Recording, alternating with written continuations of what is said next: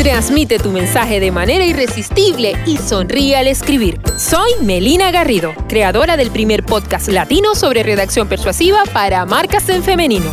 Aquí encontrarás cápsulas que te enseñarán a comunicar tu mensaje con estrategia, liderazgo y venderle con emoción a tus clientas. Sí, esto va a describir esos textos bonitos que mueven al mundo y cambian tu industria. Bienvenida. Te atraganta la idea de vender. Vender te recuerda un perfume barato, un vendedor de carros y una sonrisa falsa.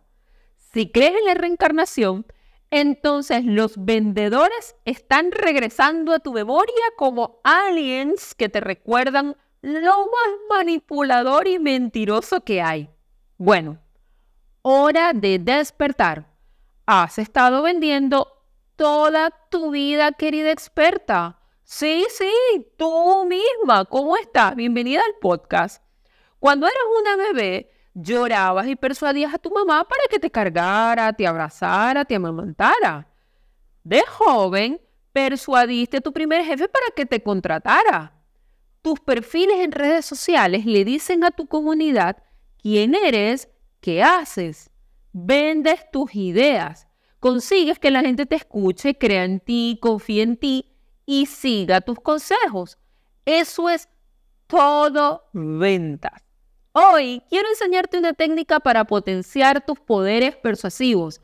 Te hará sentir más humana, natural y humilde. Sí, ya de aquí te escucho, ¿cuáles son, Beli? Pero ¿cuáles? ¿Cuáles?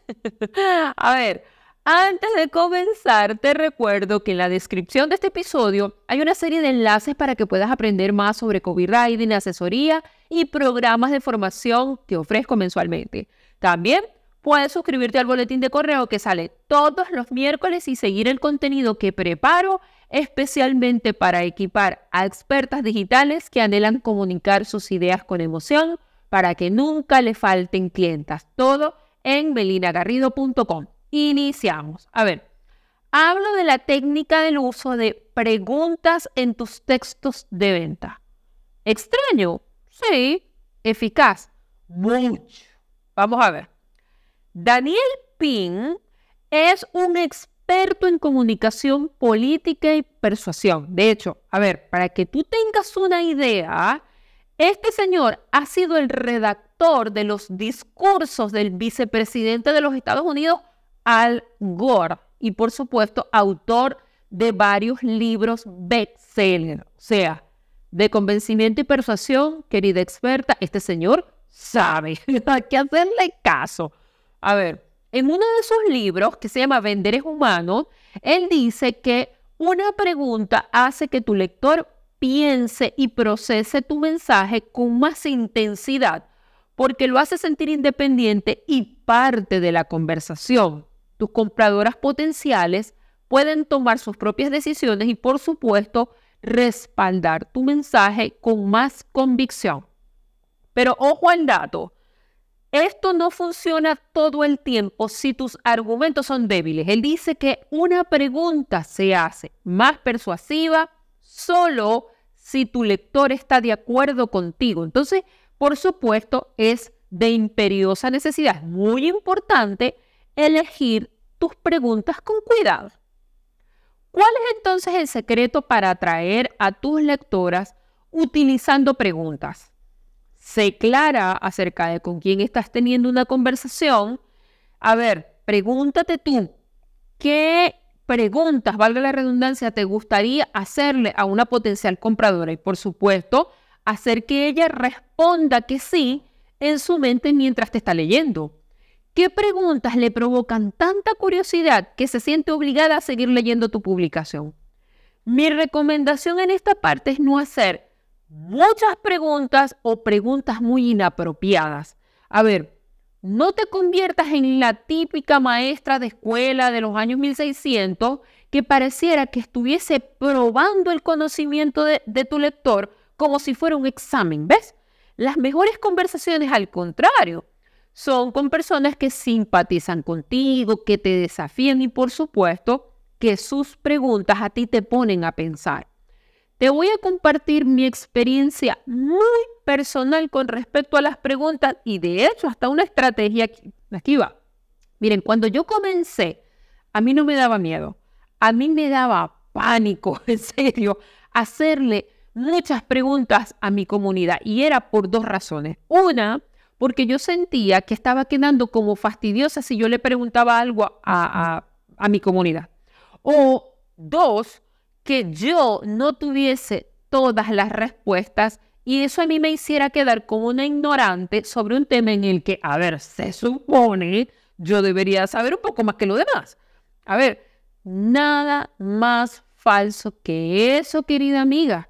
De hecho, hay un sesgo cognitivo que se llama la maldición del conocimiento. Así se llama. De hecho, habla de que cuando tú te vuelves una experta en un tema, empiezas a hablar con una terminología, unos modismos, un lenguaje, unas palabras para gente que está en tu mismo nivel y el resultado es catastrófico porque entonces nadie te entiende un carajo. Algo que a mí me ha servido muchísimo y aquí va la estrategia es hacer preguntas cuando los espacios yo los considero que allí está mi público objetivo. A ver, por ejemplo, si a mí me invitaban a un evento online o a dictar clases sobre redacción persuasiva, yo sabía que allí iban a estar personas interesadas en esa área. Entonces comenzaba siempre con una pregunta. Bueno, no comenzaba, todavía lo hago. A ver, no sé, ¿qué te bloquea al escribir? ¿Qué es lo que te falta para escribir conversación? ¿Qué, algún tipo de pregunta que lógicamente iniciara una conversación honesta. Entonces, estar en este tipo de ambiente cerrado con personas que tenían los mismos miedos o los mismos problemas que tú, lógicamente hacía que estas personas empezaran a responder con más honestidad acerca de lo que les estaba afectando en relación, lógicamente, a mi área de acción. Entonces, esto era muy diferente que si yo lo preguntaba, por ejemplo, en una encuesta de Instagram, que hay gente que le sirve, pero mis respuestas más honestas, las, las más, a ver, en donde yo le sacaba más provecho, salían de este tipo de entornos. Entonces, cuando lógicamente aparecían estas respuestas, yo le sacaba una captura y yo las anoto en un cuaderno que yo tengo especialmente para eso para tenerlas cerquita. A ver, ¿qué pasó con esto? Que se convirtieron, miren, en una mega máquina, en serio, una mega máquina de ventas, porque venían de la mente, del alma y del corazón de mis potenciales clientes. El resultado es magia. Ojo que yo no me he quedado allí. El cuaderno siempre se alimenta de lo nuevo. ¿Por qué? Porque lógicamente los problemas van cambiando, las dificultades van cambiando, los desafíos de mis clientes, así como los míos, van cambiando. Por lo tanto, aquí viene la enseñanza de este episodio.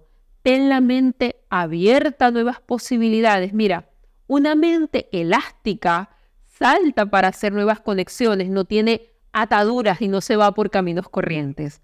Incluso cuando compartes tu conocimiento como experta, Mantente humilde para alimentar una curiosidad infantil y seguir haciendo preguntas. Sonríe al escribir. Hasta la próxima semana. Hasta aquí otro episodio de Sonríe al escribir. Si te gustó, te invito a seguir mis contenidos desde melinagarrido.com, compartirlo en tus redes sociales y mencionarme. Estaré deseosa de verte aprendiendo a escribir para vender. Te espero en el próximo capítulo.